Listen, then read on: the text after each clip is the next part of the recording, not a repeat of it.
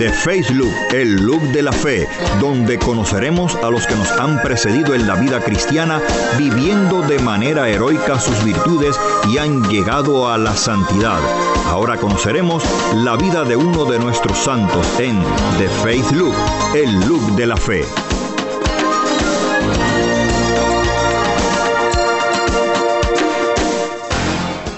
Saludos y bienvenidos a una nueva edición de este programa El Look de la Fe. Con ustedes Jesús Quintana Rivera. Estamos en el tiempo de Pascua, seguimos en fiesta, en alegría, en gozo, como si fuera el domingo mismo de resurrección. Durante esta cincuentena, estos 50 días que se extiende el tiempo de Pascua, seguimos celebrando la mayor fiesta de nuestra iglesia, la principal y más importante razón de nuestra fe. Nuestro Dios está vivo, ha entregado su vida en la cruz, ha muerto por nosotros, pero Dios le ha devuelto a la vida, está resucitado y nos ofrece la oportunidad a ti y a mí de alcanzar la salvación.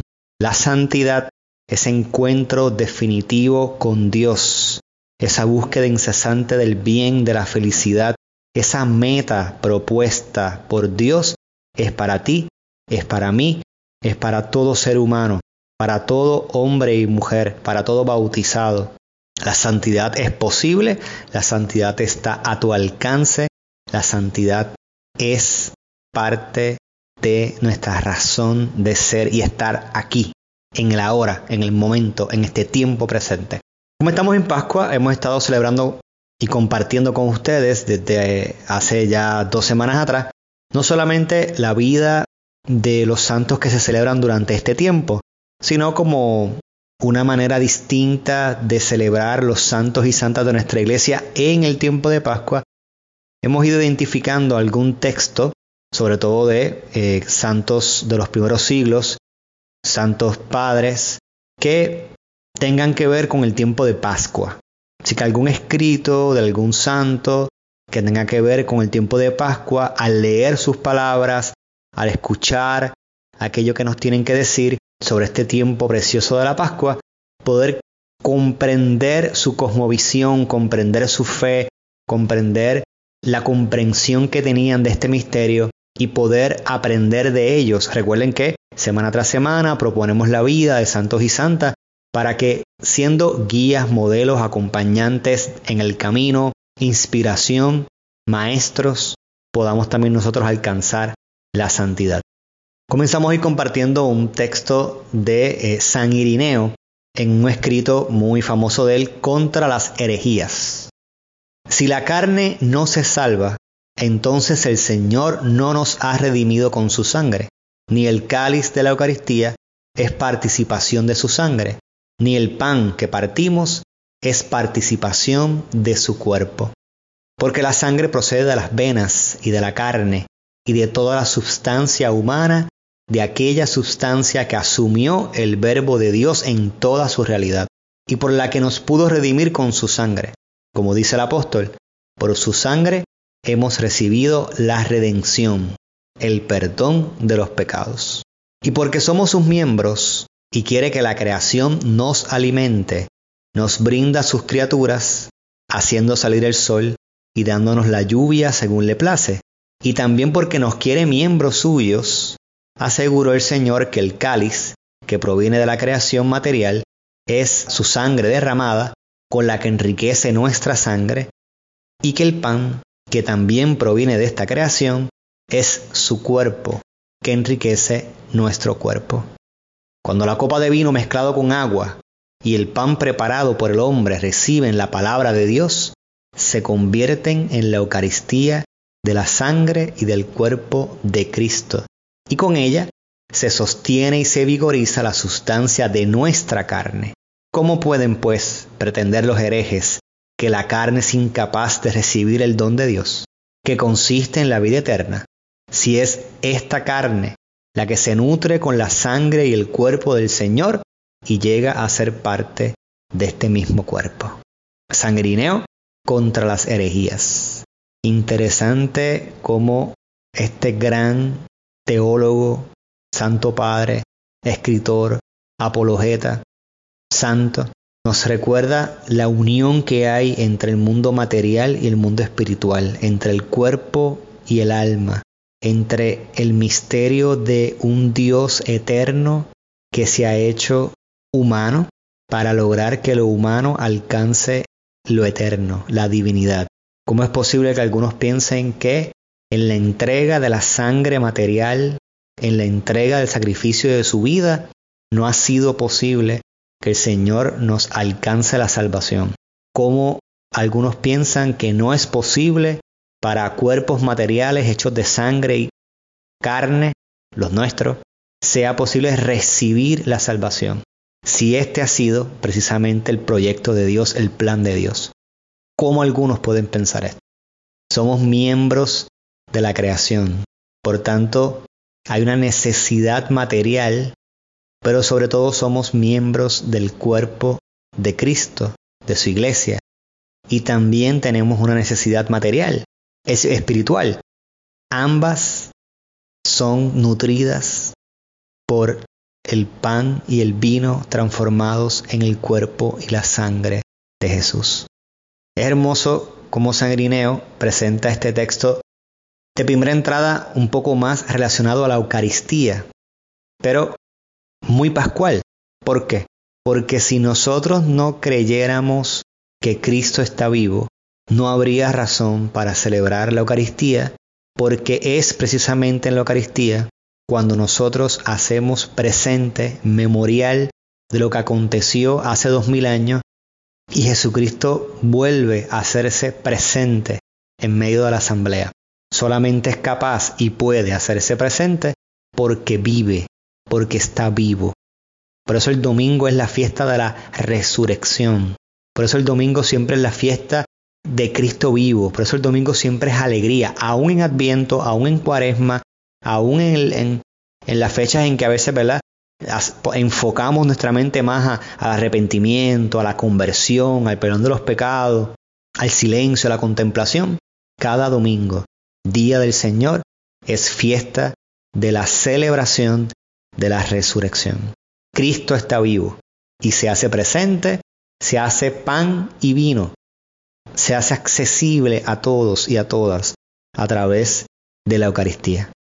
San Cirilo de Alejandría, escribiendo sobre el Evangelio de San Juan, también nos comenta algo acerca de la vida y la resurrección. Escuchemos. El Señor, para convencernos de que es necesario que nos adhiramos a Él por el amor, ponderó cuán grandes bienes se derivan de nuestra unión con Él, comparándose a sí mismo con una vid, y afirmando que los que están unidos a Él e injertados en su persona vienen a ser como sarmientos y a participar del Espíritu Santo compartiendo su misma naturaleza. La adhesión de quienes se vinculan a la vid consiste en una adhesión de la voluntad y de deseo. En cambio, la unión de la vid con nosotros es una unión de amor y de inhabitación. Nosotros, en efecto, partimos de un buen deseo y nos adherimos a Cristo por la fe. Así, llegamos a participar de su propia naturaleza y alcanzamos la dignidad de hijos adoptivos. Pues como afirma San Pablo, el que se une al Señor es un espíritu con Él. De la misma forma que en, en otro lugar de la escritura se dice que Cristo es cimiento y fundamento, pues nosotros se afirma que estamos edificados sobre Él. Y como piedras vivas y espirituales entramos en la construcción del templo del Espíritu, formando un sacerdocio sagrado, cosa que no sería posible si Cristo no fuera fundamento. Así, de manera semejante, Cristo se llama a sí mismo vid, como si fuera la madre y nodriza de los sarmientos que proceden de él. San Cirilo de Alejandría sobre el Evangelio de San Juan. Nuestra vida, nuestro caminar en la fe, nuestro ir avanzando en el camino hacia la santidad, nuestra esperanza, la razón y ser de nuestra caridad que encuentra medios nuevos nuevas expresiones, está íntimamente ligada al misterio de la resurrección de Jesús. Es Él quien ha tomado la delantera. Es Él quien ha llegado primero. Es Él el que se presenta como el fundamento, como el tronco, como la raíz, como la fuente de vida, de la cual se nutren las ramas que salen de los sarmientos. En este texto que cita San Cirilo de Alejandría es muy claro, muy, muy claro la idea que quiere transmitir Jesús. En los sarmientos es que aparecen los frutos de la vid, la uva. En los sarmientos se ven las hojas verdes.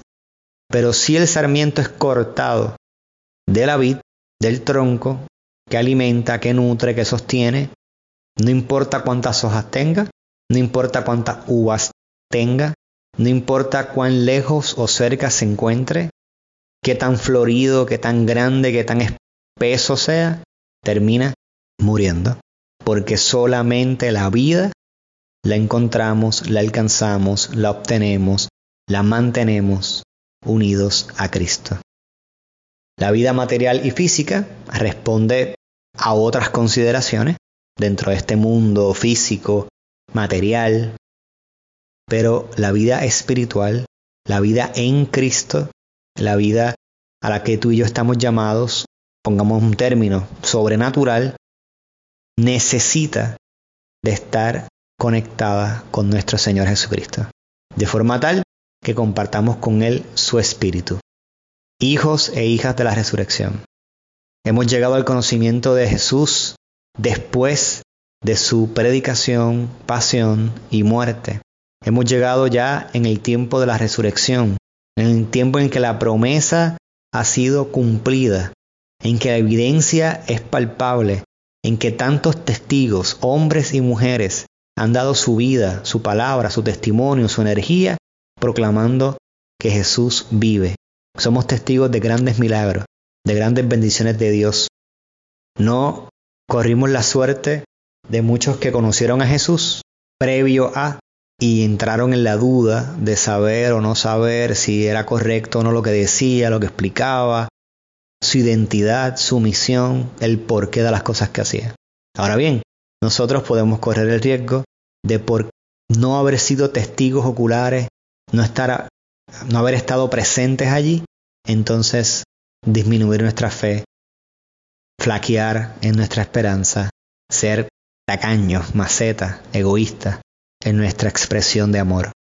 Seamos verdaderamente sarmientos que den frutos de buenas obras en nuestra unión continua, perenne, saludable a Jesús, que es en definitiva nuestra vida.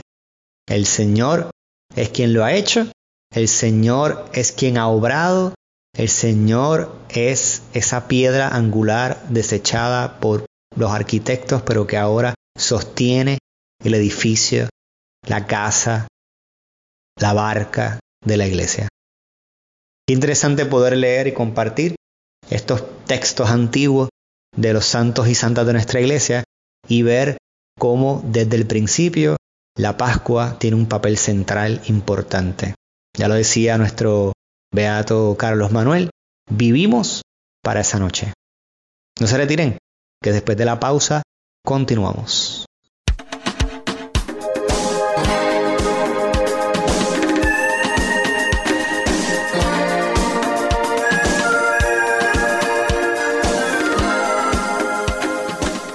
Omecos cuenta contigo. Ayúdanos a seguir nuestra misión. Nuestra misión es cumplir con la encomienda que nos dejó el Señor de evangelizar y comunicar la verdad a toda criatura, utilizando todos los medios de comunicación y las nuevas tecnologías al alcance. Puedes hacer tu donativo u ofrenda utilizando ATH Móvil Business. La identificación del PAD es Omecos Ponce.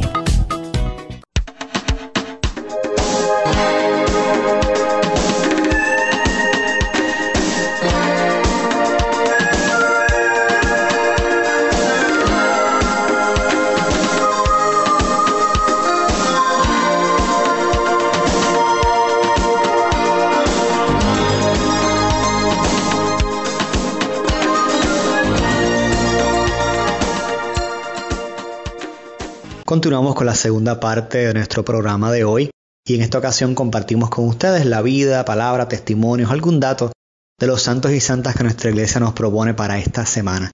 Todos los días, todas las semanas, la iglesia pone delante de nosotros la vida de estos hombres y mujeres que nos han precedido en el camino hacia la santidad. De forma que teniéndolos como modelo, inspiración, guía, compañeros de camino, también nosotros alcancemos esa meta, la meta de la santidad. El pasado lunes 19 de abril celebramos la fiesta de San León 9, noveno. San León nace en el año 1002 en Alsacia, una región que formaba parte del Sacro Imperio Romano, hoy día actualmente una región francesa. Ya a los cinco años pasa a estudiar a la escuela de Bertoldo, quien es el obispo de la ciudad de Toul. Allí comienza a dar signos de gran inteligencia y de grandes talentos, no solamente académicos, sino también talentos, capacidades morales, espirituales, de piedad. Despunta rápidamente entre sus compañeros. Terminados sus estudios, es nombrado canónigo de la iglesia de San Esteban de Toul. Allí sigue aprendiendo, sigue sirviendo a través de los diferentes ministerios que hay en la iglesia. El obispo de Toul muere y es San León IX quien es elegido por el pueblo para que le sucediese. Así que imagínense qué personalidad, qué servicio, qué ministerio, qué relación, qué fama tenía ya San León IX, que sus compañeros le eligen para que sea él quien suceda al obispo de Tul, quien tenga a cargo la misión de pastorear, de liderar al rebaño de Dios que se encuentra en esas tierras. Evidentemente esto ya nos da un dato acerca de San León IX y es que es una persona que cumple y hace aquello que tiene que hacer. Se ha consagrado como canónigo de la iglesia, es parte esencial de la jerarquía, habla de Dios, lleva la buena palabra, vive una vida de piedad, es conocido, ha llevado posiblemente a otros al encuentro con Jesús y por eso el pueblo le aclama y le pide que sea aquel que le continúe dirigiendo como obispo. Gobierna la diócesis durante 20 años, así que desde el año 1027, cuando es eh, consagrado, hasta el año 1047. Como obispo, introduce una disciplina más estricta entre el clero tanto secular como regular, logrando así reavivar la disciplina y el fervor de los grandes monasterios de su diócesis. De hecho, introduce en su diócesis lo que se llama la reforma de Cluny.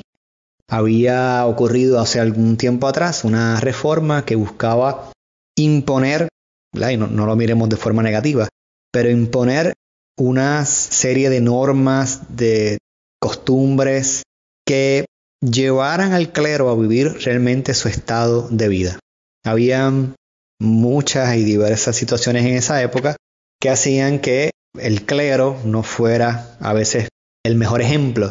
Y entonces llega tan pronto San Anselmo al obispado y asume la reforma de Cluny, la propone para su diócesis, buscando que su clero se vaya formando de una manera mejor.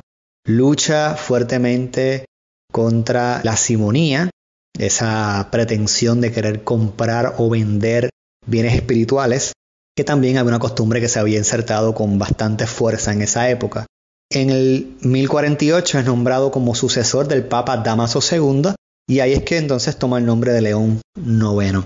Lanza severas críticas y decretos contra la decadencia del celibato eclesiástico, así que también lucha ¿verdad? con esto del celibato. Busca promover en el clero de Roma una vida comunitaria, aumentar y mejorar la formación del clero, la predicación, el canto sagrado. Es curioso ¿verdad? que uno mire esto de la música, y es que la música, sobre todo muy ligada a la liturgia, siempre ha sido una pieza clave en el proceso de evangelización y en la vida misma de la iglesia. Entonces, da mucha importancia, ¿verdad? A la buena liturgia, a las buenas costumbres, las buenas normas, el buen vivir y el hacer lo correcto en cada momento. Devuelve entonces una vida de piedad a todo ese clero que tiene ahora bajo su mando. Devuelve una vida de piedad a toda la iglesia, siendo papa. Muere el 19 de abril del año 1054, por eso su fecha se celebra ese día, y es el papa patrono también de los músicos y especialmente los organistas. Por esto que dijimos hace un momento, de que da suma importancia a los cánticos, la música dentro de la liturgia. El día 20 de abril celebramos la fiesta de Santa Inés de Montepulciano. Inés nace en la actual Italia en el año 1268 y es una de las figuras más brillantes de la Orden de Santo Domingo. A los nueve años obtuvo de sus padres, quienes eran una familia bastante acomodada, conocida en la ciudad, de ir a un convento de religiosas y vivir allí. Dada su seriedad, dada el comportamiento tan inteligente, la forma en que se relacionó con sus hermanas, obtuvo la confianza de las superioras, de forma que con apenas unos 14 años ya le habían encargado la portería del convento y el ministerio de recibir a las visitas, que evidentemente en aquella época era una función importantísima porque no había la tecnología de hoy, de teléfono, de email, de internet. Por lo tanto, llegaban al convento gente importante, era clave poner una persona allí que pudiera lidiar con todo lo que eso suponía. Con apenas 15 años, la superiora de aquella comunidad fue trasladada a fundar un convento en otra ciudad y pidió directamente que se le permitiera ir a Inés como su principal colaboradora. Sucedió que por aquellos tiempos la gente de Montepulciano dispusieron crear unas casas para religiosas y pidieron que le fuera enviada como superiora del nuevo convento a la joven Inés, cuya santidad ya era notoria entre sus compueblanos. Siendo tan joven, acepta porque confiaba en que Dios le iba a ayudar a esta tarea que ahora le encomendaba. Así que no acepta llena de orgullo, sino muy humildemente pero reconociendo que Dios le favorecerá, le acompañará y estará con ella en esta nueva misión que le han encomendado. Estaba Inés pensando a qué comunidad religiosa debía ella confiar a las hermanas de este nuevo convento y cuentan que tiene una visión donde aparecen en el mar un grupo de barcas con distintos patronos, cada uno invitándola a navegar con ella.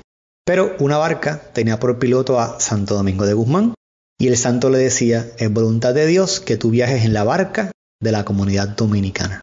Por lo tanto, desde ese momento se propuso afiliar a sus religiosas a la comunidad de los padres dominicos.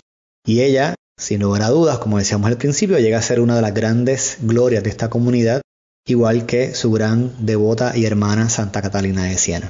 Desde muy joven practicaba el ayuno, tenía una vida de piedad bastante estricta, mucha devoción, dormía en el suelo y tenía por el modo una piedra, cosa que nosotros hoy día encontramos así como extraña, pero que en aquel momento era, no digamos común, pero era típico que aquellas personas que querían vivir la piedad, la religiosidad, el sacrificarse y el dejar atrás el mundo y entregarse totalmente a Jesús, asumían este tipo de, de costumbre, de forma de vida. Luego, por motivos de salud, tiene que dejar esta serie de prácticas y suavizar un poco las mortificaciones. Cuentan también que ciertos momentos de oración entraba en éxtasis y que incluso se le veía elevada sobre el suelo. Santa Catalina de Siena, quien fue a Montepulciano a visitar el cadáver de Santa Inés, el cual después de 30 años todavía se encontraba incorrupto, nos deja estas palabras acerca de la santa. Les recomiendo que sigan las enseñanzas de la hermana Inés y traten de imitar su santa vida, porque dio verdaderos ejemplos de caridad y humildad. Ella tenía en su corazón un gran fuego de caridad, regalado por el mismo Dios. Y este fuego le producía un inmenso deseo de salvar almas y de santificarse por conseguir la salvación de muchos. Y después de la caridad, lo que más admiraba en ella era su profunda humildad. Siempre oraba y se esforzaba por conservar y aumentar estas dos virtudes. Y lo que le ayudaba mucho a crecer en santidad era que se había despojado de todo deseo de poseer bienes materiales o de darle gusto a sus inclinaciones sensuales y el dominar continuamente su amor propio. Su corazón estaba totalmente lleno de amor a Cristo crucificado y este amor echaba fuera los amores mundanos y los apegos indebidos a lo que es terrenal. Ella ofrecía en sacrificio a Dios su propia sensualidad. Para esta buena religiosa, el mejor tesoro era Cristo crucificado, en quien meditaba siempre y a quien tanto amaba. Así que fíjense qué hermosas palabras dedica Santa Catalina de Siena a su hermana de comunidad Inés. Humildad, piedad, caridad. Y una cosa interesante, ¿verdad? Que se puede ver entre líneas. Una mujer, en todo el sentido de la palabra, que muy bien pudo haberse casado, tener, tener hijos, haber formado una familia, y muy bien pudo haber desarrollado los talentos y gracias que Dios le había dado. Sin embargo, entregó su vida a Cristo. Cuando estaba moribunda, oyó que sus religiosas lloraban y les dijo emocionada, si en verdad me aman, alégrense de que voy al Padre Dios a recibir su herencia eterna. No se afanen, que desde la eternidad las encomendaré siempre.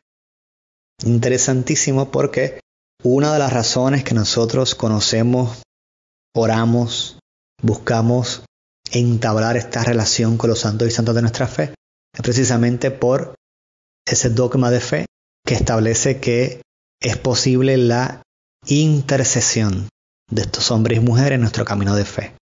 Que existe una comunión entre la iglesia que se encuentra en el cielo y la iglesia que aún peregrina en la tierra.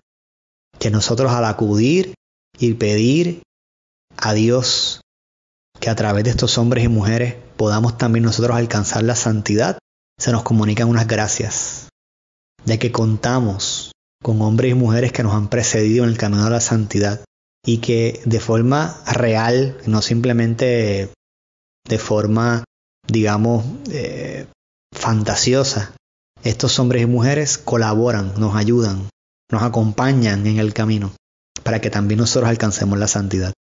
Muere Santa Inés en el mes de abril, en el año 1317, a la edad de 49 años. Y en su sepulcro se han obrado muchos milagros. Así que tanto San León IX, canónigo, obispo, papa, en diferentes momentos de su vida, desde diferentes circunstancias, con la misma constante, gran defensor del cuidado, de la disciplina, del orden, de hacer lo que es correcto dentro de la iglesia. Y Santa Inés, joven, religiosa, dominica, quien también a través de su servicio, desde su comunidad, desde un testimonio de vida en comparación ¿verdad? con San León IX, más humilde, más pequeño, alcanzan ambos la santidad. La santidad es posible la santidad está al alcance de todos, laicos, jóvenes, adultos, religiosos, sacerdotes, obispos, papas. El lugar no es la pieza clave, sino el seguimiento a Jesús. Se nos acaba el tiempo, nos vemos la semana próxima aquí en este programa, el look de la fe.